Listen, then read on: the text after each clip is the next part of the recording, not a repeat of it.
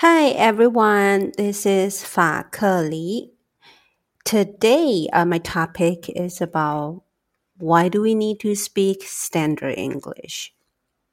So you might think or start try start guessing now. Uh, what what is my argument? Do I am I here to say that we need to speak standard English, or am I here to say that oh we don't need to?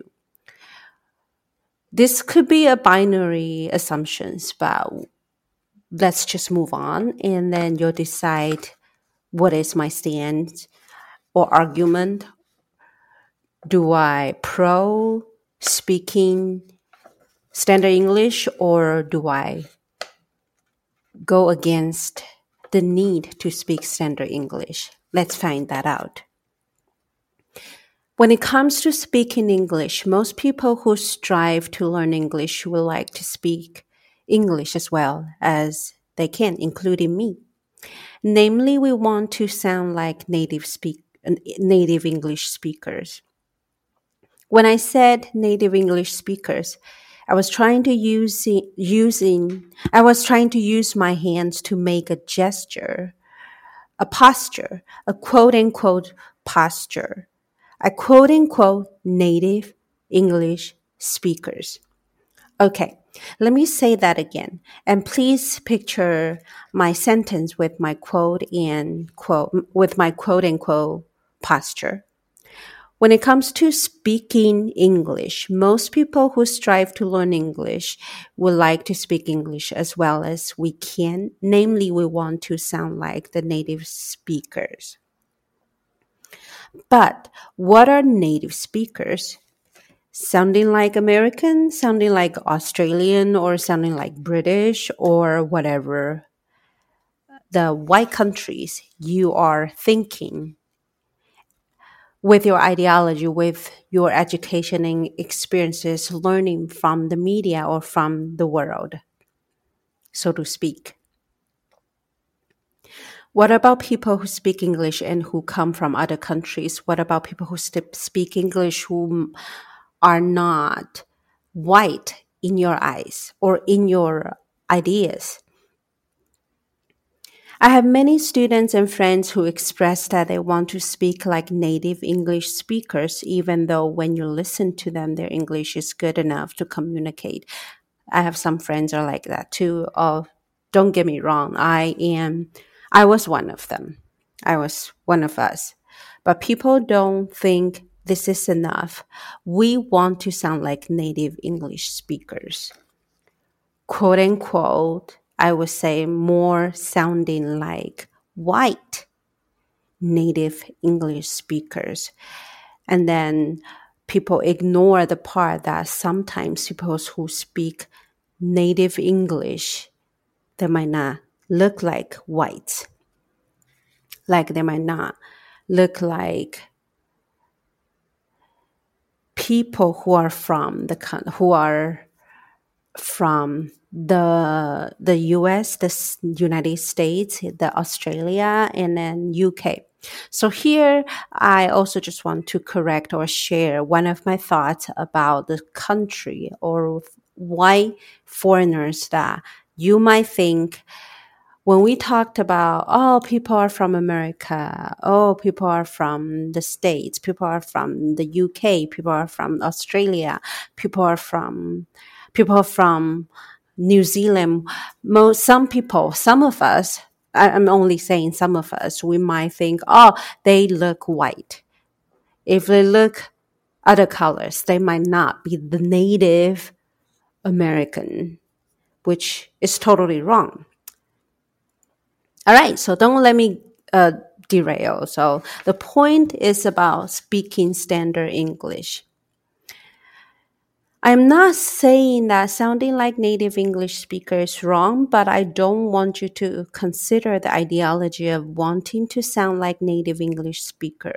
According to the Google dictionary and ideologies is a system of ideas and especially one of which the form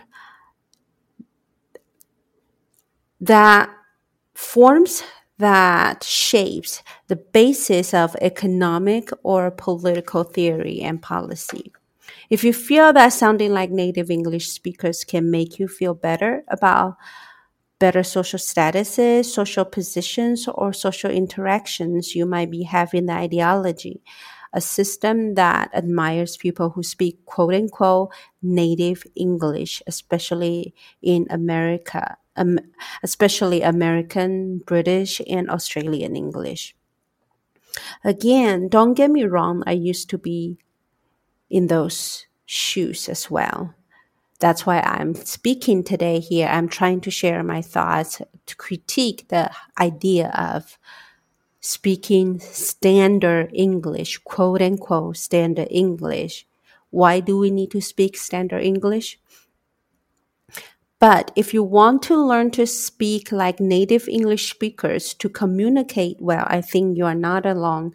If it's for communication, I do think there is lots, there, there are lots of rooms we can accept, respect, and uh, no less critiquing about it. All right.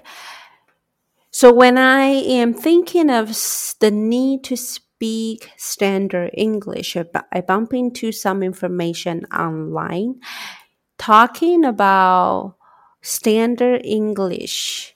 The short, why do we need to speak standard English? Do we need it or do we not? It's uh, an article published by uh, the website Medium. Uh, the author is called Sofia Carnabacci. Her idea is that probably we don't need to speak standard English, but it could be complicated. Like I said, I do agree with that. If speaking, trying to speak clearly, for the purpose of the communication, that's great. That that's really uh, it's considerate, but you don't need to have the ideology about speaking English as well as the native English speaker. Just like we will not ask a foreigner to speak Mandarin or your native language as well as you can. We all know that that could take a lot of time and efforts to do that. So, some people's ideas about speaking standard English from Sarah here. Sarah Carnabacci, she said that standard English aids in clarifying our voice and arguments in both the spoken and written words.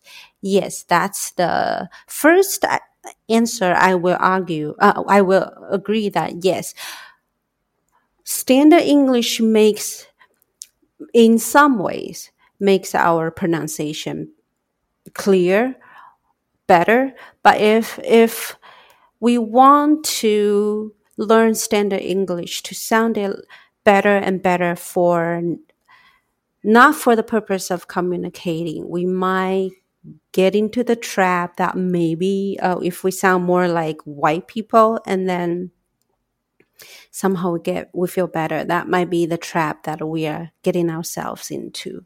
So that's the thing i'm critiquing but this again that if i'm not saying right and wrong i'm just giving you different context to deconstruct the purpose of standard english the purpose of why you want to speak english as well as the native english speakers quote unquote white native english speakers.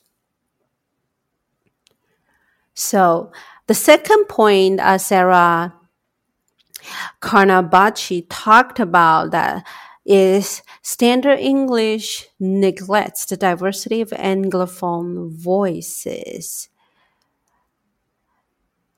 So she gave an example. She said that uh, take America for example. It is unclear exactly how many dialects are spoken. Dialects here means uh, again, I don't really like use this word, but you know, people use this word a lot.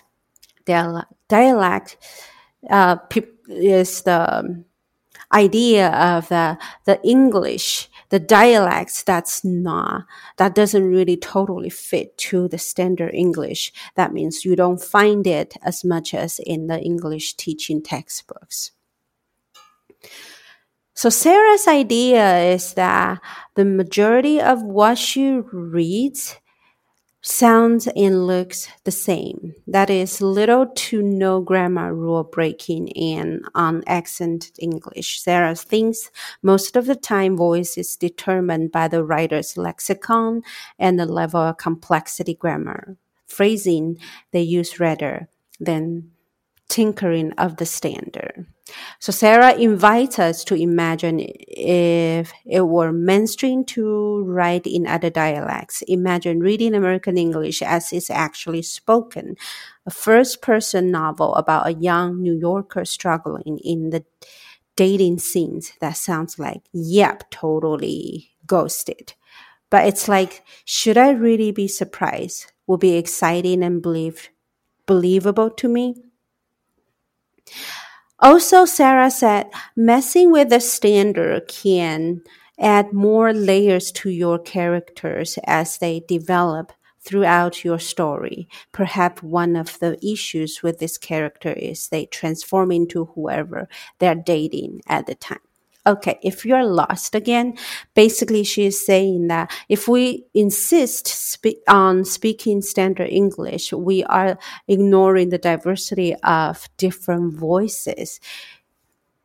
Just like uh, when we speak our own language um, or different languages, you know, there are different forms of expressions, emotions that we can use in the language, and whereas standard English might just be more formal.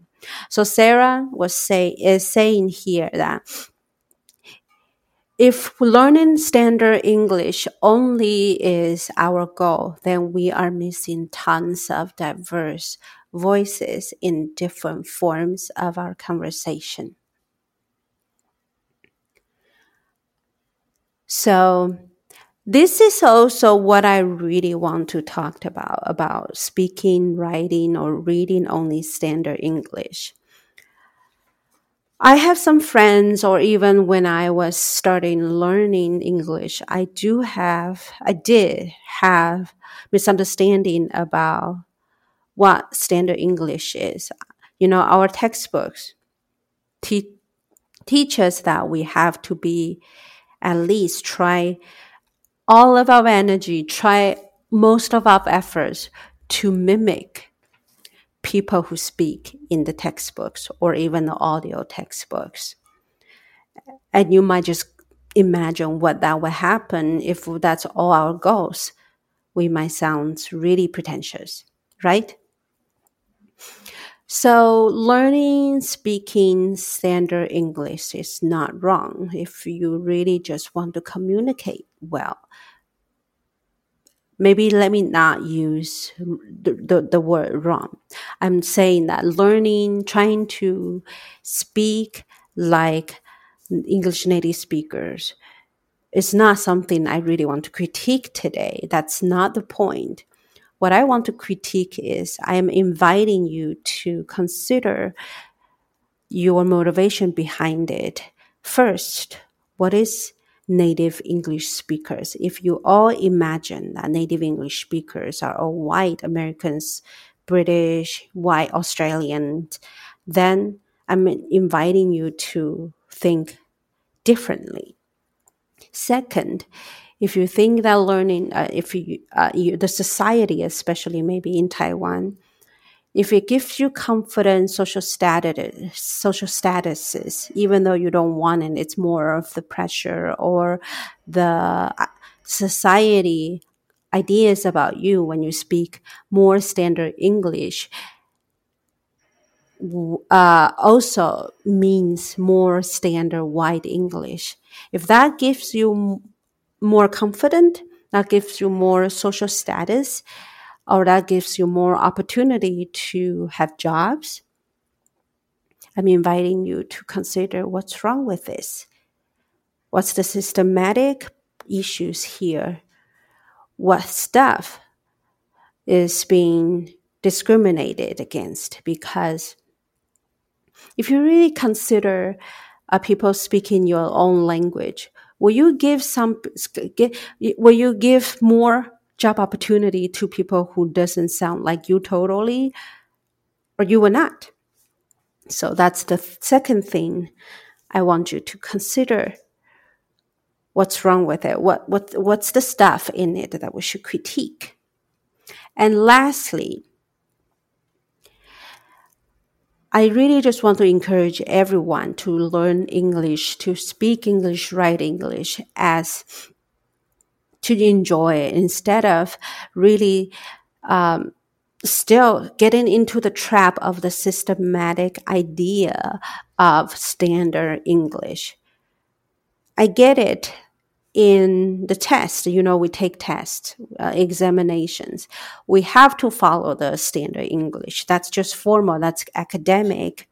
But outside of that, most people's communications are so diverse. It's not only in textbooks. So I'm inviting you to think the idea, the question, the title again. Do we need to speak standard English?